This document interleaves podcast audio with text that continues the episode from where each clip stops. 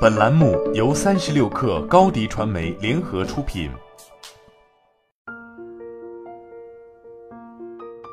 本文来自三十六氪编译组。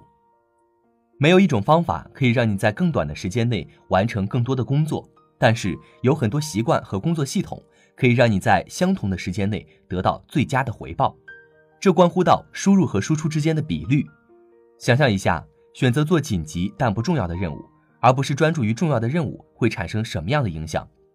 对许多人来说，将重要的任务和紧急的任务区分开就是一个问题。紧急的不重要，重要的永远不紧急。紧急的任务会使我们进入持续的回复模式，他们会分散注意力。当你每天试图处理太多的任务时，你会不堪重负，收获也会减少。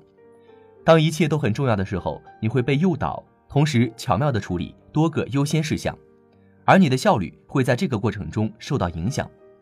与其急于同时完成，不如先问问自己：这真的很重要吗？然后不仅要考虑如何，还要考虑何时才能最好的处理它。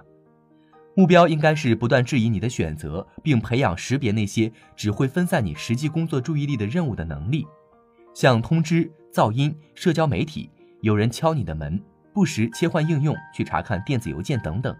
这样的干扰也会打断你的思绪。当心伪装成工作的欺骗性、浪费时间的活动。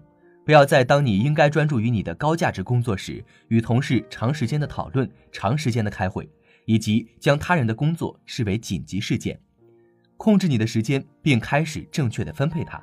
从回顾你的正常生活开始，跟踪你的日常生活一段时间，弄清楚你的时间花在哪里。会议、电话、电子邮件。通知、闲聊以及其他许多分心的事情，都在不断分散你的注意力。记录你的所有预约事项、截止日期以及期间的一切，分析你花在每项活动上的实际时间，以及你认为应该在每项活动上花费多少时间。而且，忙碌也不一定意味着有效率。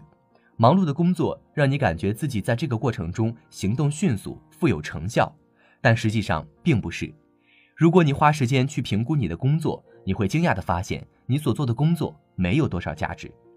我们中的许多人将忙碌与有效率混为一谈。如果你以回复邮件开始你的一天，你可能会全神贯注地回答问题，回复每封邮件，并推动他人的行动，积极主动地处理你的邮件，不要陷入反应模式。当人们说我太忙了，其实意思是我不擅长规划，或者是我不知道如何安排任务的优先级。做出艰难的选择。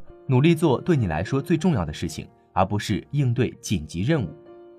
好了，这期节目就是这样，下期节目我们不见不散。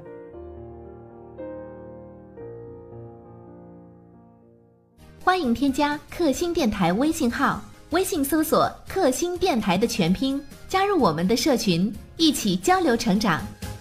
高迪传媒，我们制造影响力。商务合作，请关注公众号“高迪传媒”。